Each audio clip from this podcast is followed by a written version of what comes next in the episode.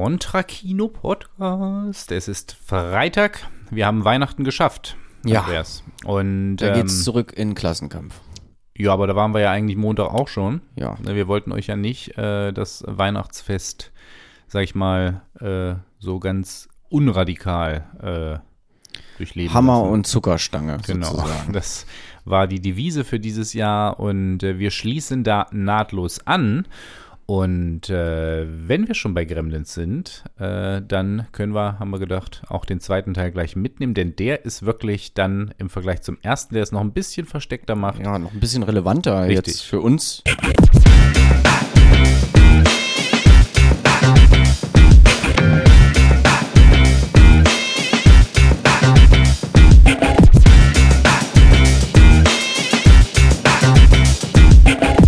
Genau.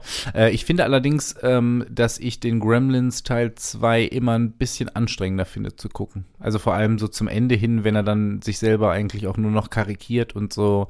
Er setzt natürlich noch ein bisschen was obendrauf, was so die Mhm. ganze Metaebene angeht. Also Stichwort Hulk Hogan zum Beispiel, wo Ja. Mhm. wirklich literally die Gremlins, äh, die, die Abspielung von Gremlins 2 äh, unterbrechen, weil sie da in der Kammer im Abspielraum sitzen. Weil er ihnen Schläge androht. äh, oder der Filmkritiker, der ähm, ja sich ähm, lustig macht über den neuen Release von Gremlins 1 Und dann, sagt, ja, und da finde ich halt, äh, das hatten wir ja im Teil 1 schon besprochen, dass die Gremlins dann doch immer so mit der, also sie werden ein bisschen an die Kandare gelegt, dass sie niemanden so wirklich meucheln.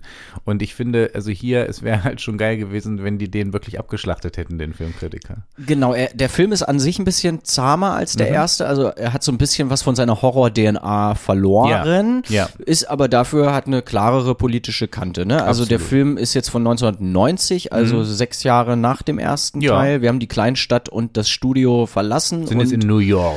Ja gut, ein Studiogebäude ist es immer noch. Also wir sind im Grunde im Trump Tower. Also Mhm. Ja, aber wir starten natürlich den Film, äh, das müssen wir jetzt vielleicht Ah ja, in. Chinatown. Wir starten wieder in Chinatown, ähm, was sich ja offensichtlich dann auch in New York vorher schon be befunden hat, als der Vater dann damals den Gremlin mit in die Kleinstadt gebracht hat. Und jetzt ähm, äh, haben wir eine Situation, nämlich dieser ja, so ein bisschen äh, Asterix-Obelix-mäßig, äh, dass sich sozusagen der Besitzer des Ladens als letzter widersetzt, wegzuziehen, damit unsere, ähm, ja, unser Antagonist, ähm, wie heißt der nochmal, der Typ? ähm, Clamp, Daniel Clamp, Daniel Clamp, ist, also es gibt eigentlich zwei Antagonisten. Es gibt also einmal die Trump-ähnliche Figur, die eben dieses Business-Unternehmen hat, wo eigentlich, oder man jetzt in der aktuellen Zeit könnte man ihn vielleicht noch eher mit Jeff Bezos vergleichen, weil ja. wirklich viele verschiedene G Geschäftsmodelle eigentlich äh, unter Ja, wobei er ist sehr auf Trump angelegt. Es ist ja auch genau die Zeit. Und exakt, so. exakt. Genau. Nur ja. vom, vom Businessmodell, sage ich Genau. mal. Und dann hat er noch eigentlich so seine eigene Polizei, muss man es nennen. Und das ist nämlich Mhm. Ja. auch der, der in dem Laden da auftaucht. Das ist der Forster. das ist genau. wirklich eigentlich so der Enforcer, also Law, Ja. Law Enforcement für diese Genau. Firma. Immer dieser äh, Handlanger der, des, des Oberbösewichts. Und ähm, genau, wir äh, kommen kurz zum Plot dieses Films. Das heißt, wir haben hier äh, diesen, diesen kleinen Laden, in dem Gizmo lebt und der wird, ähm, weil der Besitzer stirbt, platt gemacht äh, und muss einem Tower weichen, dem Aber äh, schon vorher kommt das Angebot. Also erstmal kommt Genau. der Forster hin und macht erstmal das Angebot, hey, du, also eigentlich wird auch der Fernseher hingestellt Mhm. und, und Clamp sagt so, hey, ich habe ein richtig geiles Modell. Mhm. Ich hau hier so einen geilen ähm, Chinatown Ja. Tower hin Ja. ähm, und äh, ja, wir sind ja eigentlich beide Geschäftsmänner. Du verkaufst kleine Sachen, ich Mhm. Ja. verkauf große Ja, Sachen. ja. Und das macht, ist natürlich alles auf Trump angelegt, weil du hast natürlich auch diesen Fernsehgeschäftsmann, deswegen kommt er auch immer aus dem Fernseher.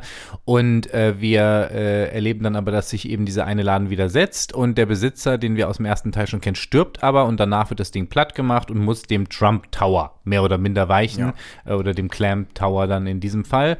Und ähm, wir haben äh, Gizmo wieder, der auf der Flucht ist, äh, sozusagen dort verschwindet.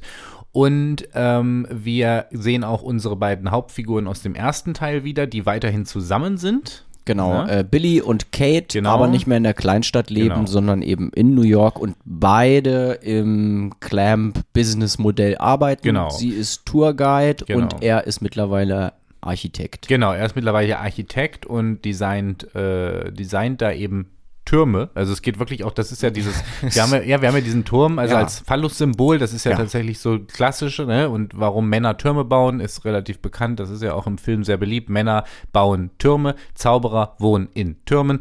Hexen wohnen in Höhlen. Das ist äh, tatsächlich der, der Klassiker. Übrigens mal eine, eine, eine, ganz kleine Parallele, weil wir jetzt hier neulich den Weihnachtsfilm Scrooged hatten und mhm. Bill Murrays, ähm, naja, Untergebener, der ihm an die Hand gegangen wird, wird ja, wird ja auch von John Glover gespielt, mhm. der jetzt Clamp hier spielt. Mhm. Und da ging es ja auch schon um den Fer Fer Fernseh, mhm. äh, sozusagen die Fernsehdynastie oder ja. ähm, und da spekuliert er ja auch schon auf den Job. Und da der Film Scrooged von 89 ist und dieser von 90, mhm. könnte man theoretisch sogar die Parallele herstellen, dass er den Job bekommen hat und dann zu diesem Fernsehmogul wird. Das kann schon sein. Es gibt ja auch eine Figur dort, die dann eben da im TV abgewrackt wird als Vampir dann eben, ne? Und äh, dementsprechend äh, haben wir, finden wir natürlich sehr viele äh, Punkte, an denen wieder angeknüpft wird in dieser zweiten äh, Folge. Ähm, der Plot ist dann eigentlich relativ simpel und zwar ähm, wird Gizmo von der Straße weggefangen und landet in einem Tierlabor, äh, was sozusagen im obersten ja. Teil dieses Towers dort äh, angesiedelt ist. Äh, Billy äh, kriegt dann davon mit und befreit ihn. Weil Tuco Salamanca, Schauspieler aus Breaking Bad, mhm. der ist irgendwie so ein Dienstbote, so ein ja. Postbote mhm. und der pfeift eben die bekannte Melodie. La, la. Genau. Und der Chef von dem Laden oben im Labor ist Christopher Lee. Äh, das sollte man auch äh, ja. noch als Side-Fact erwähnen. Äh, hat hier einen, einen ganz lustigen Auftritt. Und ähm, Gizmo wird aber, wie gesagt, dort erstmal gerettet. Und dann kommt es natürlich wieder zum Unglück. Er kommt durch blöde Umstände mit Wasser in Berührung. Man muss aber auch sagen, dass Gizmo an der Stelle wirklich selber ja. schuld ist. Also Billy hat ihm klar aufgetragen, bleib bitte in der Schublade. Ja, genau. Du wirst gleich abgeholt. und er baut sich so eine Leiter aus ähm, Büroklammern, mhm. klettert raus und dann sieht er, wie ein Klempner so ein Wasser Wassersprenkler mhm. irgendwie zum Trinken äh, da repariert und mhm. der Wasserstrahl trifft ihn schon dreimal fast. Ja, ja. Und, und er so und dann und dann bewegt er sich erst ja. und wird aber dann ja. Ja, da weiß man so ein bisschen wie er wieder so Herr der Ringe mäßig. Der Ring ruft den den Besitzer, ne, so damit äh, Sauron ihn findet. Also es ist so ein bisschen ist so ein bisschen da drin angelegt. Ja, und dann haben wir natürlich wieder das komplette Chaos. Äh, die Gremlins äh, beziehungsweise erstmal die Mogwais sprießen und äh, wandeln sich dann natürlich noch in die Gremlins um. Und auch hier in dem Film wirklich sehr knackig. Also ja. da war, als ich den jetzt, ich bin heute Morgen dann erst geguckt, mhm. um ihn ganz frisch äh, zu besprechen. Ja. Und ich war erstaunt, wie schnell es zu den Gremlins eigentlich kommt. Mhm. Also ja. der Film zieht da wirklich keine Handbremse an. Ja, und ähm, wir haben ehrlich gesagt, finde ich, in diesem Film auch noch mal einfach so, glaube ich, so dieses typische, was ein zweiter Teil machen muss, nämlich einfach eine Steigerung. Weil das Blöde ist, dass wir oben dieses Labor haben, in dem allerhand gefährliche Substanzen sind. Und als die Gremlins anfangen, die in die Hände zu bekommen, entstehen nochmal so, sagen wir mal, Special Gremlins. Ja, da entsteht ein Elektrizitätsgremlin, da entsteht, äh, entsteht eine Gremlins-Spinne, aber unter anderem auch eine Fledermaus und die wichtigste Gremlins-Figur, glaube ich, ein Gremlin, das Gehirnserum trinkt und dann eine Brille hat und intellektuell wird. Ganz genau. Und auch einen Trans-Gremlin ja, haben wir auch. Stimmt. Ah, da gibt es auch, da würde ich jedem empfehlen, da gibt es von äh, Key und Peel, die diese Sketch-Show da hatten, äh, mhm. gibt es einen Sketch äh, über den Writers Room von Gremlins 2 und dann mhm. kommt so ein Berater vom Studio rein und fordert die Leute auf, sich Gremlins auszudenken und dann mhm. sagt er bei jedem, okay, äh, Vegetable Gremlins und dann, okay, your idea is in the movie. Mhm, ja. ja, so hat man auch so ein bisschen das Gefühl, dass da wirklich allerhand äh, verschiedenster Gremlins kommen und ähm, wichtig ist aber dieser intellektuelle Gremlin, weil der natürlich, glaube ich, so ein bisschen dann diese Funktion bekommt. Er ist in der Lage, die Gremlins stärker zu machen in ihrer Übernahme dieses Towers. Äh, er schafft es zum Beispiel auch äh, in diesem Labor einem Fledermaus-Gremlin ähm, Anti-Sonnenserum zu spritzen, ja. sodass dieser sich am Tageslicht bewegen kann, ohne zu sterben. Er wird dann umgebracht später oder beziehungsweise in Beton Was getränkt. auch eine der ikonischsten Szenen ist. Ja. Also diese Gargoyle-Haftigkeit mhm. ja. dieses Gremlins. Ja, zumal, was ja natürlich ganz schön ist, einen intellektuellen Gremlin zu haben, haben, ist, dass er ja auch befragt wird, mhm. äh, was denn eigentlich die Agenda der Gremlins sei. Mhm. Und er sagt ganz klar, Zivilisation. Mhm. Wir wollen Zivilisation. Wir wollen eigentlich alle Vorteile von einer Zivilisation, die ihr genießt, auch haben. Mhm. Äh, und dann sagt er aber auch, haben wir denn aber Impulse, die wirklich äh, zivilisatorisch sind? Mhm. Und äh, sind wir sind wir denn sozusagen ähm, da äh, gemäßigt mhm. und dann kommt eben ein Gremlin mit so einem Propellerhut, der total rumspaßt und den erschießt er dann direkt mhm. und sagt, ist das zivilisiert, ist das zivilisiert? Nein. Mhm. Und also gehört das auch nicht rein. Also da sieht man Aber auch, lustig ist es, sagt er. Lustig, lustig, lustig ist es, ja.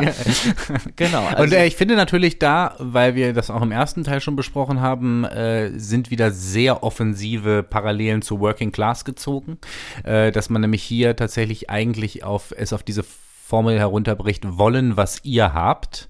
Äh, nämlich, dass die Gremlins dort ich sich eben klar positionieren und sagen, naja, äh, wir wollen ein Stück vom Kuchen, ein Stück vom Good Life und das quasi machen, indem sie diesen ja. Tower übernehmen, nämlich den als Symbol der Superreichen, des Superreichen Donald Trump esken ja. Superbrains dort in diesem Tower. Es ist eine gute Weiterführung vom, ich sag mal, vom Weihnachtskonsum, den wir im ersten Teil gesehen haben, haben ja. wir, ist dieser Tower hier eigentlich ein Start in einem Start. Mhm. Also es ist äh, zum einen Teil eine Mall, da sind wahnsinnig viele Fernsehsender, mhm. irgendwie zum Beispiel eine Kochshow Microwave with mhm. March. Es gibt auch, es gibt auch sehr viele Running Gags. Es gibt zum Beispiel irgendwie einmal, es gibt wohl auch einen Bogenschieß ähm, Sender, wo einfach Bogenschießen mhm. irgendwie gezeigt wird und da kommt ein total frustrierter Robin Hood raus. ja. so, äh, so diese kleinen Sachen. Und oben aber das große Genlabor, ja. wo geklont wird und was weiß ich. Ja. Ähm, also es ist Konsum und es ist ja auch ein Smart Tower. Mhm. Also ähm, der Und funktioniert auch alles nicht. Wir sehen äh, schon in einer ersten Szene eine Tür, die völlig außer Rand und Band gerät.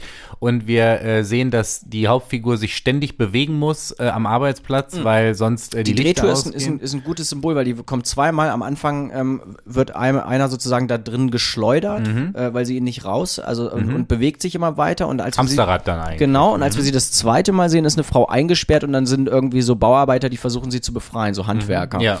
Äh, also es und tatsächlich dieses Eingeschlossensein in diesem ja. Turm, das ist ja dann auch wortwörtlich, weil die Gremlins, die wollen natürlich zu Tageslicht nicht raus, weil sie mhm. verbrennen würden. Ja. Äh, also es ist auch so ein Lauf gegen die Zeit äh, und da wird ja auch überlegt, okay, können wir vielleicht einen Banner irgendwie hängen, das den Gremlins symbolisiert wird. Es wäre schon mhm. Nacht, damit sie rauskommen, mhm. um, um dann in ihr Elend zu laufen. Ja, und was wir natürlich auch haben, äh, weil ich es gerade schon angesprochen habe, eben diese kleinen Sachen mit, dass sich die Arbeiter dort permanent bewegen müssen, weil sonst irgendwie ihr, ihr Arbeitsplatz dunkel wird, sodass man halt ständig aktiv etwas tut, was ich wahnsinnig gut finde, weil ich glaube, jeder kennt das, der mal in einer Fabrik gearbeitet hat und so und auch so in Shitjobs, die ja auch viel daraus bestehen, dass man so simuliert, dass man arbeitet, weil eigentlich die Arbeit derart unterfordert ist, dass wenn man sie ausübt, konzentriert, dann ist man in der Hälfte der Zeit fertig, ja. aber du wirst halt dafür bezahlt, dass du acht Stunden dort bist. Ja. Und äh, das äh, macht dieser Film wirklich sehr gut in so sehr vielen kleinen Details, dass er diese Fragen verhandelt. Ähm, wir kommen dann im Verlaufe der Handlung eben eigentlich zu so einem ja, so klassisch, dass man sich überlegt, wie können wir die Gremlins besiegen, ja, wie können wir gegen sie kämpfen, also Billy und das Einsatzteam, also diese Leute, die vorher noch spioniert haben, ihre eigenen Mitarbeiter ausspioniert haben, die übrigens, und das haben wir hier auch nochmal, diesen Überwachungs- Aspekt, der äh, sehr stark in diesem Film immer wieder thematisiert wird, nämlich dass es eine riesige Kommandozentrale gibt, in der permanent alle Mitarbeiter ausspioniert werden, wenn ja. jemand beim Rauchen erwischt wird, was ja auch immer dieses Symbol ist, was äh, Liberale und äh, Libertäre ja auch hassen, Rauchen, ja, das wollen sie ja den Leuten überall verbieten weil es die sozusagen die kleine kurze Arbeitspause ist. Ähm, die, äh, da wird auch jemand gefeuert gleich. Genau, von dem der, der Forster, der wie gesagt genau. die Polizei von diesem Laden ist, äh, dann über Überwachungskamera diesen alten Mann, der mal eine kurze Raucherpause macht, mhm. dann äh, auch mit einem Spotlight, also tatsächlich wie als wäre es ein Gefängnisausbruch mhm. oder ja, so, genau. ähm, sagt, okay, du bist gefeuert. Mhm, genau. Und wir haben hier diesen Arbeitgeber, der in alles reingucken kann, der alles kontrollieren kann und ähm, der gleichzeitig aber auch äh, diese Perversion, dass alles kontrolliert wird, ist, zeigt sich in der Szene, dass Billy ein, äh, eine Topfpflanze an seinem Arbeitsplatz hat und ein eigenes Bild aufgehängt hat, das er selber gezeichnet hat. Und äh, er eine, einen Einlauf bekommt von seinem Vorgesetzten, dass hier das gesamte Gebäude mit autorisierter Kunst ausgestattet wäre, äh, wo klar ist, dass es die Motivation fördert und so weiter. Und das hast du in so modern, vor allem in dieser äh, New Economy, ja, so was weiß ich, wenn man bei Amazon arbeitet in, im Büro oder ja. Zalando oder was weiß ich. Das sind so Mark Rothko-Abklatsch, einfach nur genau. Farbfelder. Und das ist aber alles so mit dieser Küchenpsychologie äh, natürlich aufgeladen, dass man die Mitarbeiter damit motiviert und es ist halt alles eine Riesenpsychose, die da drin ist. Und man muss einfach auch sagen, und das finde ich macht der Film sehr, sehr gut, ähm, du hast eigentlich nicht das Gefühl, dass durch die Gremlins im Gebäude sehr viel mehr Chaos äh, und Anarchie herrscht als äh, am Anfang.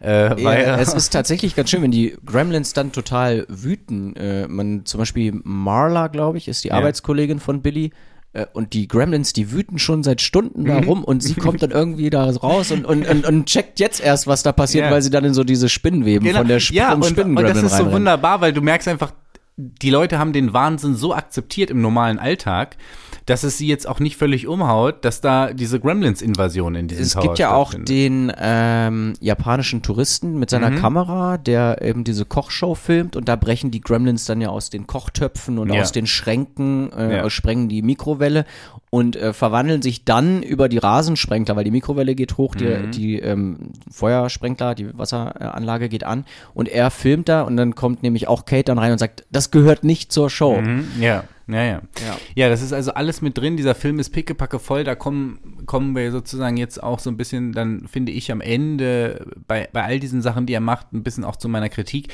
Ich finde, dass Gremlins 2, wenn man es darauf anlegt und sich diese ganzen Einzelpunkte rauspicken will, wahnsinnig unterhaltsam ist und als linker Film auch super. Aber er schafft es, finde ich, nicht so gut, sich dann auch wirklich aus dem Chaos zu lösen. Also ich finde, dass er sich vor allem am Ende, am Ende wird er wirklich eine Karikatur und ich, mir persönlich geht es jedenfalls immer so bei Gremlins 2 im Vergleich zu 1, dass ich, weil die Handlung nicht mehr so richtig klar ist, sondern eigentlich wirklich einfach alles nur noch laufen lassen wird, ähm, ja, so ein bisschen abschalte. Wirklich auch mhm. am Ende. Wie ging es dir da? Also Gremlins bedeuten ja so oder so Chaos, aber ja. der Film ist ein, also gerade wenn wir über so Sequels haben wir auch eine Folge mhm. gemacht und äh, da ist, sticht der doch als Sequel schon sehr heraus, mhm. der wirklich eigentlich sich seinen Vorgänger nimmt und was ganz anderes macht. Mhm. Also klar gibt es irgendwie noch diese Formel, was passieren muss mit den Gremlins, aber an sich vom wirklich vom, vom, vom Ton, den er einschlägt, mhm. ist er ja nochmal mal zehn. Mhm. Absurdität und das auch gewollt, deswegen auch nochmal ganz klar, das mit dieser Metaebene, mhm. um dann eigentlich fast ein satirischer Film zu sein. Also auch wenn man sich diesen Clamp, also die Trump sozusagen sich da vornimmt, der ja auch, äh, und da ist ja auch die politische Message so drin, dass er äh, sagt, ähm, ja, wir haben jetzt hier immer noch ganz viele Leute, die leben und irgendwie um ihr Leben bangen und so, aber seine Konsequenz daraus ist, weißt du, wie viele ähm, Gerichtsprozesse das uns kosten mm. wird und so. Und es geht um, um, sein Image und dann, ah, vielleicht kann man das so philanthropische, ach, ich kann die Stadt retten. Mm. Und nur deswegen. Damit kriegen sie ihn, weil's, genau. Weil es ums Image mm. geht und dann so, ah, okay, ich kann der Held der Stadt sein. Also es geht immer ja. ums Image und ich finde, wir sollten uns diese Figur auch nochmal kurz angucken, weil sie ist ja klar an Trump angelegt. Wir haben äh, diesen Tower nicht nur, sondern wir haben auch eine erste Szene bei dieser Führung, wo man sagt, hier, das ist der Tower, das hat er alles gebaut und äh, nehmen Sie doch auch gleich noch sein Buch mit, ja, was ja. eine klare Anlehnung an The Art of the Deal ist so. Und ähm, dann finde ich bei dieser Figur auch bemerkenswert, diese Szene, die du gerade genannt hast, dass man äh, ihn damit ködert, dass er sagt, ja, du kannst der Held werden, so Bruce Wayne-mäßig und dann eben dann natürlich drauf anspringt, in so einer Begeisterung, so einer völligen Ich-Bezogenheit. Äh, gleichzeitig ist aber auch jemand, das, wenn es ernst wird, nämlich als die Gremlins das erste Mal da sind, dann gleich wieder abdelegiert und sagt, so, und wir haben jetzt sozusagen hier ein Problem, aber das löst ihr jetzt mal, man wenn hätte er so keine ihn, Ahnung hat. Man hätte ihn tatsächlich feiger inszenieren müssen. Findest für, du? Für, für, die Message, ich finde für, ich finde für die Message, die der Film hat, mhm. äh, denn sein erster Kontakt mit einem Gremlin ist einer der wenigen Momente, wo jemand wirklich mit bloßer Hand schafft, einen Gremlin zu töten, mm. indem er ihn in diesen Schredder da. Ja, aber das, also ich, das habe ich dem Film gar nicht so übel genommen, weil ich äh, wahnsinnig begeistert war, dass er eigentlich für die damalige Zeit, die er macht, eine wahnsinnig tolle Prognose abgibt für das, was mit Trump später passiert ist. Denn dieser Typ ist ja tatsächlich so, dass er von einer Unfähigkeit in die nächste stolpert, aber wie Teflon ja nichts an ihn rankommt. Ja. Also er kommt Teflon ja am Ende, Donald, ja. ja. er mhm. kommt ja am Ende aus diesem Film auch nicht als Verlierer hervor. Und, so, ja. und, und er bringt ja solche Sachen sogar, dass er sogar noch mal inszeniert mit der Kamera, äh, dass er da reinkommt. Und er läuft mit so einer SWAT-Einheit ganz vorne und mhm. sagt und so, und, genau, und sagt so, ja. und hier müssen wir jetzt rein und dies müssen wir jetzt uns freischießen. Und es wird so inszeniert.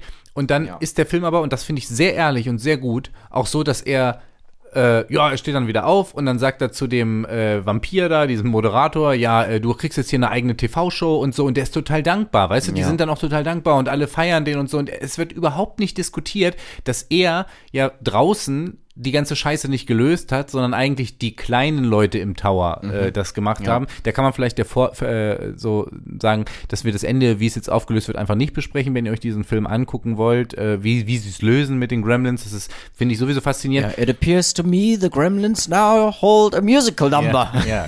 Und ich finde sowieso faszinierend, dass äh, wir immer bei den Gremlins, ähm, ich weiß nicht, wie es dir da geht, äh, ja eigentlich das haben, dass man sagt, okay, äh, die könnten mit Licht sterben und die Gremlins, und so ist es auch in diesem Teil, nie durch Licht sterben. Und das finde ich halt irgendwie eigentlich auch ganz cool. Ja, So, ja. das ist einfach nicht passiert. Es Und ge- soll ja wohl angeblich Oh Gott, äh, einen ein- dritten Ah, Teil okay. geben, Ja. aber auch tatsächlich Chris Columbus. Mhm. Äh, ich weiß nicht, ob den dann Joe Dante wieder Regie führt oder ob Mhm. den Chris Columbus dann macht, aber angeblich soll es wohl einen geben. ja. Ähm, ja, ich würde noch mal ganz kurz, weil wir, ähm, wir haben jetzt über Clamp gesprochen, was eine super eine spannende Figur ist äh, für die Message des Films. Ähm, daneben würde ich aber noch mal ranken, was sind wirklich schwache äh, bisschen oder blassere Figuren. Ähm, ich finde auf jeden Fall Billy, der ist so ein bisschen auch, ob, also der wieder, er, er, er schwimmt immer so mit dem mit dem mit dem Schwarm eigentlich, lässt sich irgendwie so bezirzen und oder geht auch nicht so richtig gegen. Die Kollegin, die versucht ihn irgendwie einzulullen, äh, ist dann auch nicht ganz ehrlich seiner Freundin gegenüber. Die ist wiederum cool, also Kate Mhm. ist immer cool.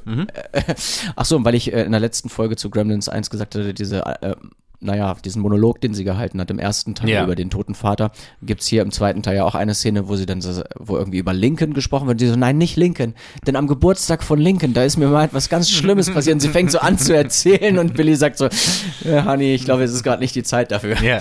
Ähm, und äh, wen ich auch noch als blasse Figur sehen würde, ist Gizmo. Ja, das wollte, da wollte ich auch tatsächlich drauf ansprechen, weil ich finde, Gizmo ist in diesem Film einfach so gut wie nicht präsent. Also, aber ja, der taucht dann noch mal als Rambo auf. Also Ja. er hat so eine kleine ähm, Training-Montage. Aber übrigens, das finde ich eine sehr gute Szene, weil wir haben ja Mhm. im letzten Film darüber gesprochen, ähm, Gott, mir fällt der Film gerade nicht ein, der läuft auf dem Fernseher im Gremlins 1. Ach so, ähm, ähm, It's a Wonderful Life. Genau. Mhm. Und ich finde es sehr bezeichnend, dass wir in dieser Trump-Welt dann Rambo als Ja. quasi äh, das typisch amerikanische haben und mit diesen abgedroschenen Scheißsätzen, die Gizmo dann auch aufnimmt und dann sozusagen für seinen eigenen Krieg dann das auch nur noch zitiert. Ja. Das zeigt sehr, sehr persifliert die ähm, Verdummung eigentlich. In Ja, aber vor allem, was, was wissen wir über Gizmo? Also in, in diesem Film lernen wir, er mag äh, Rock'n'Roll, dazu tanzt er gerne. Mhm. Das ist aber eine wahnsinnig süße Szene. Das ist eine wahnsinnig meiner süße Szene.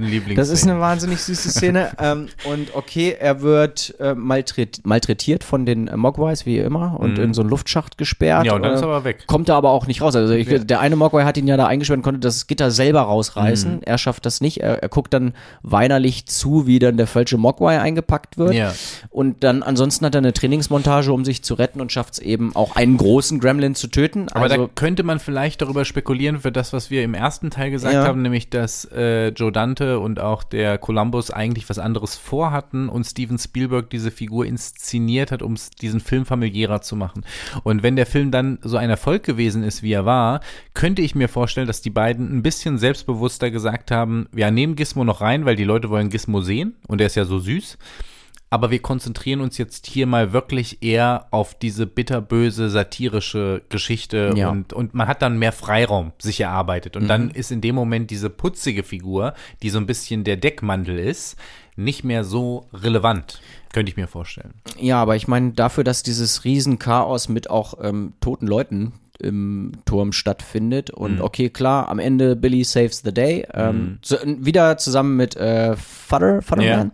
Ähm, das fand ich auch sehr schön, dass Ja. der wieder dabei ist und Der wie ja er, auch wie er da den, reinkommt. den äh, ausgebüxten Gremlin, der gegen Tageslicht immun ist, Ja. äh, dann äh, in Beton tunkt. Genau, und ähm, dann, wenn aber die Gremlins besiegt sind, dass irgendwie Gizmo einfach nur schmunzelt und dann sagt, okay, ja, und jetzt lass nach Hause gehen, dann fragt er noch, ob, die, ob, die, ob sie Kabelfernsehen haben. Ja, klar. Das ja- übersetzt Billy noch. also- Aber es gibt tatsächlich gar keine Reflexion bei Gizmo. Es ist ihm scheißegal, dass er selber, also er ist ja wirklich alleinig dafür verantwortlich. Wäre er in dieser scheiß Schublade geblieben, wäre nichts passiert. Also es ist wirklich komplett Gizmos Schuld hier Ja. an der Stelle. ja, Ähm, ja finde ich, finde ich auch. Also ist eine, ist eine feige Sau, Gizmo eigentlich. Aber ist auch wirklich, ähm, ich glaube, es, das war dem Film dann auch egal. Also mit dieser Radikalität, mit der er ja. wirklich auch mit allem bricht und dann auch selber am Ende ja nicht mal mehr so ein richtiger Film ist, sondern wirklich irgendwie auch krass, einfach nur noch so Satire, schrägstrich belehrend auch zum Teil. Ähm, ist es, ist es dem, glaube ich, egal, dass er diese Figur dann noch, äh, also eigentlich hintenrum auch wegwirft. Und es hat mich gewundert. Ich finde, der Film funktioniert trotzdem. Und nichtsdestotrotz würde ich sozusagen jetzt noch mal zum Abschluss der Sendung fragen wollen, findest du Gremlins 2 auch wenn er politisch mit all diesen kleinen Mini-Aspekten viel besser in unseren Podcast passt, vom Film her den besseren Film?